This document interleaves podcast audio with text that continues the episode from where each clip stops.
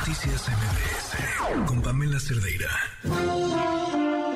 Estimado público, antes de iniciar con nuestro show, les recordamos que está completamente prohibido usar cámaras de video, cámaras de gases, cámaras de autos, tablets, cubrebocas, porque no me lo recomienda. mascarillas, ¿No sirven las mascarillas? credenciales de lector falsas, Dan asco, güey. computadoras y sobre todo, queda estrictamente prohibido alimentar a nuestros invitados. Bienvenidos al Circo Liceum, el lugar donde se enfrentan la razón y la nación. ¡Comenzamos! Advertencia. El siguiente segmento no es presentado por nadie en todo este programa. Me da muchísimo gusto poder tener en este espacio a un hombre que apuesta por algo que es bien difícil apostar.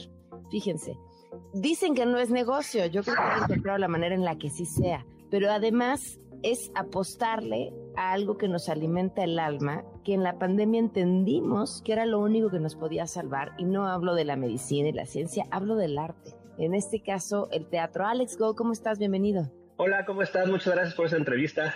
Gracias a Aquí ti por feliz, feliz de acompañarnos. estar contigo. Oye, a ver, ¿cómo está esto, Alex? Que te dije, este, tu historia, y me dijiste, mi historia es muy larga. Híjole, lo que pasa que pues yo nací en una familia de teatro. Mi papá, en paz descanse, fue un productor muy importante en México de teatro. Él inventó las fotonovelas, ¿te acuerdas de esas revistas sí, que cómo no. Yo fui hijo de todas las artistas de México, de Verónica Castro, de Lucía Méndez, de Jacqueline Andere. Salía fotografiado en todas esas revistas que se llamaba ¿Cómo, Cita cómo de Lujo. ocurrieron? ¿Cómo llegó a esa idea? Pues lo que pasa que no sé, eh, mi papá era fotógrafo profesional, mi papá trabajaba en el Universal, se asoció con Manuel de Landa, eh, empezó a manejar actores mi papá y bueno, pues ahí nació la idea de las fotonovelas. Todo el mundo pasó por las fotonovelas, hasta María Félix pasó, hizo fotonovelas. Y bueno, pues ahí ta- mi papá brincó a ser productor de teatro, muy importante. Y bueno, yo creo que a mí me hicieron en un camerino, porque toda la vida eh, pues desayunábamos teatro, comíamos teatro, cenábamos teatro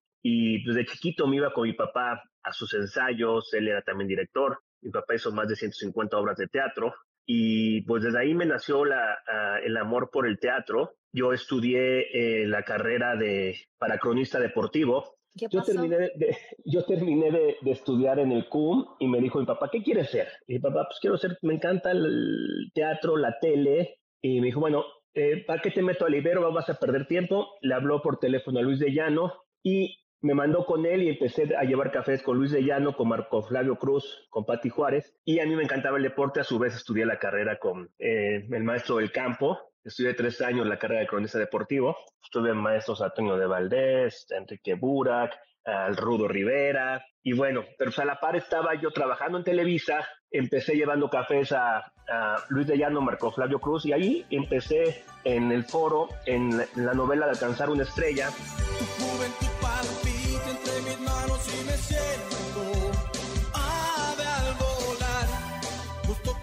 faltó el asistente de dirección de escena y yo ya llevaba dos años ahí y Manolo García, que era un gran director de teatro y de tele, era el director de Alcanzar una Estrella, me, y eh, me volví el asistente de dirección base de Manolo García. Manolo García hizo Alcanzar una Estrella, hizo Muñecos de Papel, hizo todos los programas de Luis de Llano como Tres Generaciones, eh, y luego eh, papá, entré a Papá Soltero. Y en Papá Soltero empecé a asistente de dirección de escena, después le empecé a asistir dirección de cámaras a Marco Flavio Cruz, después eh, as- asistí a edición y terminé yo editando el programa y dirigiendo cámaras del programa. ¿Qué O sea, era lo desde que más llevar te gustaba? me encantaba dirigir cámaras y, y asistir dirección de escena. Gracias a todo lo que aprendí en la televisión, pues lo llevé al teatro. Tantos años de estar editando, pues editar en la cabeza te sirve mucho para hacer teatro. Acabó Papá Soltero, yo duré ocho o nueve años en Televisa y pues yo seguía haciendo cosas con mi papá de teatro. Papá tenía dos teatros, en los teatros Lo Más Verdes, y yo mi primera obra la produje a los 18 años, eh, Pinocho con Eugenio Derbez, eh, hablando hace 37 años. No, Empecé espérame, a- espérame. Te voy a pausar aquí. ¿Cómo? Te dije que, te dije que se me asolea la lengua si no me paras. No, no, me parece perfecto. Si lo que tenemos es tiempo. ¿Cómo fue eh, esa primera obra que decidiste producir? ¿Llegó a ti por tu papá? ¿Te se te... Pues mi papá tenía un, un, un, bar que, digo, estás muy chava tú, no te vas a acordar, el bar Miau, que era un bar importantísimo de comedia, que todos los comediantes de México pasaron por ahí, desde Fernando Luján, Polo Polo, Rafael Inclán, todo el mundo. Entonces, mi papá estaba muy ocupado con todas sus obras, con los bares. Tenía una discoteca que se llamaba Esquiros, eh, tenía el Teatro Jorge Negrete, tenía el Teatro Vizcaínas, tenía el Teatro Frufru junto con La Tigresa. Y bueno, los infantiles que llegaban al Teatro Lomas Verdes, mi papá dijo, es que yo no tengo tiempo, hazte cargo tú los infantiles. Llegó Edgar Rico, un gran productor de teatro infantil que le debo mucho a él, tuvo confianza en mí y produjimos juntos Pinocho, que también la producía Eugenio Derbez con nosotros, y el Yepeto era Pocholo, imagínate, el papá soltero. Luego vino Rosa de Dos Aromas, de Jaime Humberto Morcillo, y pues bueno, yo fui asistente de dirección de él, fui asistente de dirección de, ¿te, acuerdas de Cachirulo? ¿No sabes quién era Cachirulo? No, era un sí, gran sí. productor y que un productor de un programa de niños. Y de ahí empecé a trabajar con todos los productores de México. Les, les manejaba yo las obras, pues brinqué una obra tras otra, tras otra, tras otra. Empecé a hacer giras, llevo ciento veintitantas obras de teatro y pues ahora sí que enamorado de lo que me dedico. Eh, empecé con, con, a producir muchas cosas de niños porque mis socios eran Tycoon. Tycoon representaba en México licencias y marcas y todas las marcas que representaba como Barney, eh, todas las marcas desde, eh, ¿cómo se llama? Monster High, desde Dragon Ball, Power Rangers, todas yo las convertía de la televisión a shows en vivo.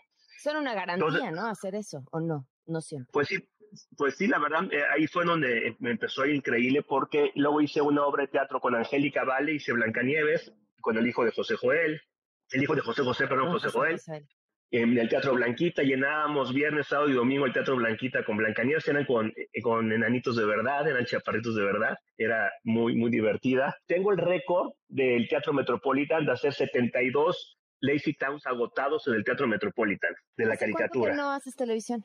¿Televisión? Uf, no, pues muchísimo, muchísimo, porque desde que salí de, de papá soltero, y bueno, me encantaba, me encantaba, pero yo dije, ya, ya de aquí ya no tengo más que hacer en televisión, o sea, ya llegué a un límite de que, pues sí, director de cámaras, producción, pero pues mi vida era el teatro, mi vida era el teatro totalmente, y me apasiona lo que hago, y te ¿Y el digo, no me aburro. Ese Y el deporte, pues ahora, ahora, ahora nada más lo veo y critico a los cronistas. Qué malos son, yo podría haberlo hecho mejor. No, fíjate que me tocó hacer, yo fui el último año que te, que te, te pedían hacer la licencia para locutor, era el examen más difícil que existe en la historia. Cuando era examen, claro. Oye, no, no, no te voy a agredir a ti, ¿eh? Ahora cualquier güey habla en radio y en televisión, Eh, ¿sí no me entiendes? Sin ninguna preparación. Pero Porque, a mí ya no me tocó el examen, a mí ya me tocó Sí, que nada pero en más era serio, una carta. En serio, te, te preguntaban de todo. Desde historia, o sea, tienes que saber de todo porque el- el- la responsabilidad de tener un micrófono es muy importante de toda la gente que te habla y luego lo escuchas a cada gente que soy Dios mío, ¿no? Eso ya quedó atrás, pero lo disfruté muchísimo porque amo los deportes. Pero entonces sí Y- sacaste tu licencia. Sí, claro, tengo una licencia de locutor. La vendo, la, la, la- la permuto si La quieres. no. o sea, sé que uno puede llegar a ministro Pero mira, o así todo, haciendo todo- cosas de esas, to- pero todo no. eso, todo eso ayuda, ayuda a, a lo que me dedico al teatro, pues es cultura todo en general y, y, pues te ayuda a, a tener formación, a hacer las cosas bien. Ahora tengo tres teatros, estoy eh, eh, eh, a punto de empezar a construir otro teatro en la colonia Roma, eh, pues sigo con mis producciones, desde que empecé a hacer producciones de gran formato. Mi obra que más éxito he tenido, si me quieres preguntar, yo me pregunto solito, es el Tenorio Cómico. Tú ya viste, Chucky, deja de andar de chillón siempre con tu manía de andar de ratón. Mira, mira, triste negrito color carbón. Aquí es el tenorio cómico, no tu programita mamón.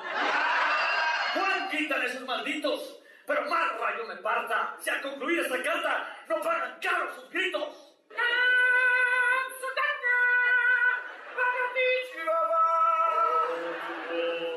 19 años haciendo el Tenorio Cómico. El ¿Cuál- Tenorio Cómico, ¿Cuál es el secreto? ¿Cuál fue el secreto del tenor? y el secreto, fíjate, yo cuando tenía 20 años, fue mi primer Tenorio Cómico. Imagínate a lo que me enfrenté. Ve el elenco, ¿eh? El Loco Valdés, Alejandro Suárez, Rafael Inclán, Los Polivoces, Chatanuga, Pompín Iglesias, Alfonso Sayas, eh, el Flaco Ibáñez, todo los, los grandes de la comedia y yo con un chavito de 20 años, imagínate cómo me hacían. Pero te la Pues de ahí- pasabas increíble. No, increíble, de ahí empecé a, a tomar pues un, ch- un- muchísima experiencia. Ah, pensé que a tomar. Muchísimo. No, bueno, y también, A ver, ¿eh? también platícame esa parte de tu historia. también, también, pero bueno, eso me forjó para después de tantos años, pues ahora sí que he tratado con todos, con que el que me pongas, desde Chabelo hasta quien quieras, hemos trabajado juntos, he tenido el honor de trabajar con todos los comediantes de México, con todos, todos, y bueno, con los actores pues de México, pues también, creo que no ¿Qué, me... a qué no me- comediante admiras más como persona que te haya enseñado? Híjole, yo- en este trabajo? amo y amé a Loco Valdés. Yo fui su representante mucho tiempo. Era un señor que me, me enseñó muchísimo, eh, nos queríamos muchísimo. Pero bueno, en verdad, los, los comediantes, fíjate que lo, lo más difícil es hacer reír. Y para mí los comediantes son primeros actores, porque necesitas ser actor para saber hacer reír. Entonces, eh, un Rafael Inclán es un gran actor de drama, Alejandro Suárez haciendo drama es un gran actor, el Flaco Ibáñez es un gran actor, entonces necesitas ser gran actor, por eso los admiro mucho los comediantes. Albertano, que ahora yo soy el manager de Albertano, Ariel Miramontes, él estudió Bellas Artes, él es actor y hacía Shakespeare, entonces, y ahora lo ves como Albertano, pero pues es que se necesita ser un eh, gran actor para poder hacer reír a la gente. Vamos a una pausa y volvemos.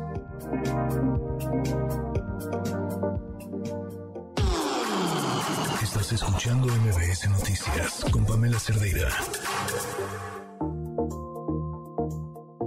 Me dijiste que el loco te enseñó muchas cosas. Uy, muchísimo.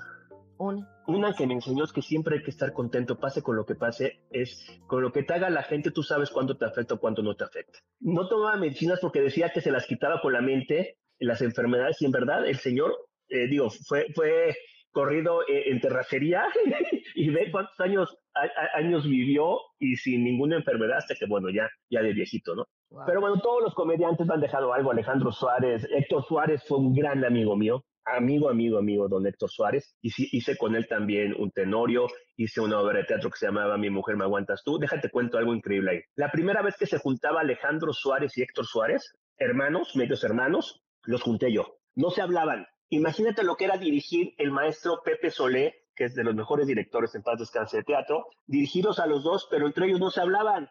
¿Y cómo fue? Bueno, ¿cómo fue que los decidiste juntar? de Bueno, lo decidí juntar porque Alejandro Suárez me dijo, vamos a juntarnos con mi hermano. Pero entonces todos pensaban que iba a ser un éxito ver a los, a los hermanos Suárez juntos, pero yo la pasé tan mal y, y son de las peores obras que he puesto en mi vida.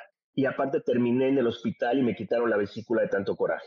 ¿Cómo crees? Literalmente sí. Pero bueno, son experiencias que un, un productor necesita tener a diario para poder forjarse y para poder llegar a ser ahora, gracias a Dios, lo que hago, que son los musicales de gran formato y, y lidiar y, y tener a grandes estrellas en un musical como Jesucristo, tener a María José, tener a Enrique Guzmán, te- tener a Beto Cuevas, a Eric Rubín, a Kalimba, a Leo de los Santos, todos juntos y que no haya problemas, tener un, o no me puedo levantar con Belinda, con Dana Paola.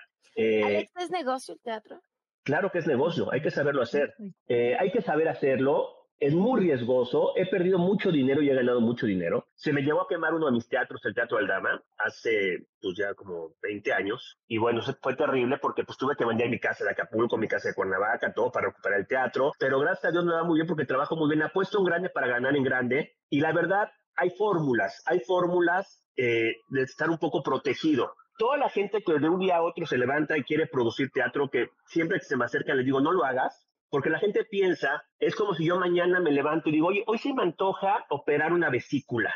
No manches, tú no eres doctor, güey. Pero sí se me antoja porque tengo el dinero y tengo conocidos. Tráeme un paciente. El paciente se les muere, ¿no? Es lo mismo en el teatro. En el teatro, si alguien se levanta y dice, quiero producir teatro, no te la vas a acabar. Los actores te van a ver la cara, no, no sabes cómo hacer la obra, eh, no haces tu proyecto, piensas que te vas a volver millonario, piensas que vas a salir en todas las revistas. Es muy difícil ser productor de teatro. Sí, cuando le pegas, pues le pegas bastante bien. Desgraciadamente ya quedamos muy pocos productores en México, somos una especie en extinción. Después de la pandemia, ¿Cómo fue pues para ya ti? quedamos 10, pero quedamos 10 productores comerciales. Cuando estaba la pandemia, sacamos streamings, pero yo decía que era una curita para una gran herida. Un streaming no significaba nada. Pero bueno, eh, pues estamos locos, seguiremos produciendo teatro. Ahorita estoy con, para producir Vaselina, que es algo que me trae loco porque va a ser una Vaselina eh, de las más grandes del mundo. El elenco que tengo que no te lo puedo decir, es una locura de elenco. Pues yo ya sé más o menos quiénes van a estar.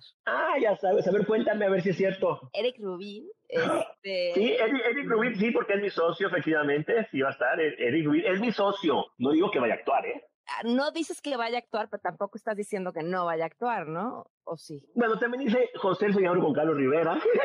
Ah, no quieres que... que, que... Ok, ok. Oye, wow. ¿Qué le encaso? ¿Cuándo estrenas? El 12 de julio. La próxima semana voy a decir el elenco. No lo puedo decir porque te- me falta firmar el último, los quiero decir todos completitos. ok. Está Pero es un elenco, me dicen que estoy loco, porque es algo inimaginable a la gente que junté. ¿Cómo lo lograste?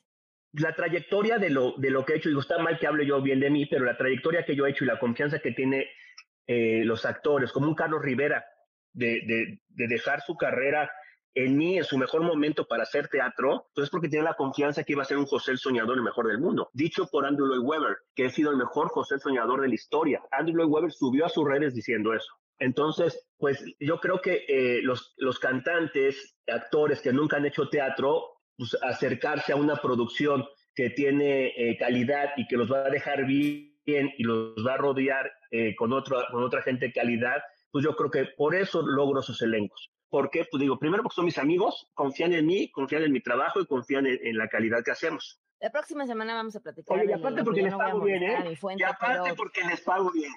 Pero, a ver, Alex, eso, eso tampoco es fácil, ¿no? Insistimos, este, No. tener un elenco así lo que te hace es elevar los precios de la obra y eso implica también que los boletos pues también sean em, costosos. Pero ¿Cómo- mira, cómo sortearlo con la no, con la que si, estamos si- si yo pasando? elevara, si, si yo ele- elevara los precios al, al elenco que llevo, por ejemplo, un mamá mía te cuesta 3.500 pesos y un, y un José el Señor te costaba 5.000, ¿sí me entiendes? Y teniendo Carlos Rivera.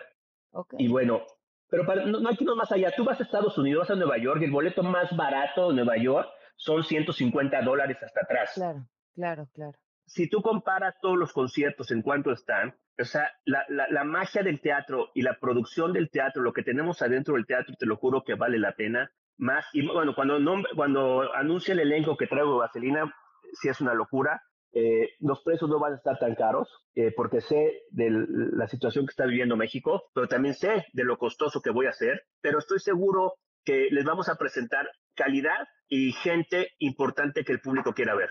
Oye, Alex, escucho tu historia, que empezaste, por cierto, hablando de la historia de tu papá, y nunca encuentro un, un factor que, que suele suceder en, en- en gente con historias similares a la tuya, el peso de un papá sumamente exitoso. Nunca fue un Híjole, para eso ti. me ayudó. Es, no, me, siempre me apoyó mi papá toda la vida. Y como empecé a trabajar de chiquito, mi papá me puso, fíjate, yo fui, manejé audio, manejé iluminación, fui, e- era eh, alumbrero. Cuando entraba la gente, les alumbraba para que fueran a su lugar. Era acomodador. Manejé la dulcería de mi papá. En, en las noches yo guardaba las, las pasitas, me comía la mitad y guardaba la mitad. Eh, atendía la dulcería. Me metió de revendedor, fui revendedor de boletos, taquillero. habrían detenido. O sea, no, pero yo, yo era más hábil porque mi papá tenía una obra que se llamaba Chiquita pero Picosa con Verónica Castro. Trabajaban de martes a domingo. La obra se llenaba siempre. Entonces mi papá me dijo, ¿quieres dinero? Te regalo una fila, pero la tienes que vender afuera. Entonces yo llegaba afuera y yo se las ve- vendía a los revendedores para que yo las revendara más caros. Pero bueno, gracias a Dios mi papá siempre me apoyó, siempre me ayudó, siempre me enseñó. Y pues ahorita que está en el cielo, yo creo que está muy orgulloso de, de lo que estoy haciendo, de, de seguir su, su legado y que pues, su apellido y sus enseñanzas me abrieron todo en la vida para estar ahorita donde estoy. Alex, para terminar, ¿cuál es tu, ¿tienes alguna obra que no hayas montado que sea tu sueño montar? Pues muchísimas. Por ejemplo, siempre era mi sueño Jesucristo, le dice. Billy Elliot era mi sueño para mí. Ya la hiciste. Déjate cuento algo, déjate cuento algo de Billy Elliot. Eh, los cuatro niños que hicieron Billy Elliot, uno llegó de Oaxaca, cuando hice castings en Oaxaca, llegó sin zapatos a hacer la audición. No sabía ni hablar, pero bailaba el squinkle. No ballet, pero tenía madera para todo.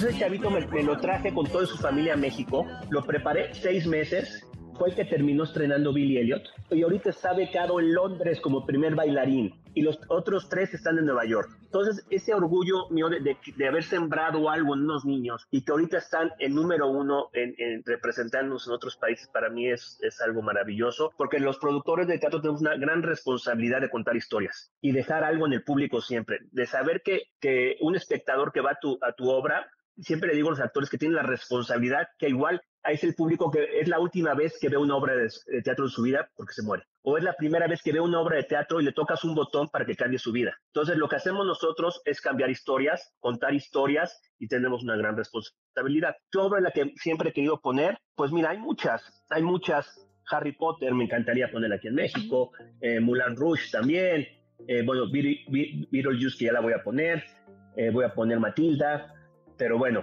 pues ahora sí que me, me, faltarían años de vida para poner todo lo que quisiera poner. Alex, qué gusto platicar contigo, conocer tu historia, este, mucho éxito y vamos a estar atentos la próxima semana al elenco. Qué linda eres. Muchas gracias. Gracias. Estés bien, bye. Gracias por habernos acompañado. Se quedan con Juan Soy Pamela Cerdeira. Muy buenas noches.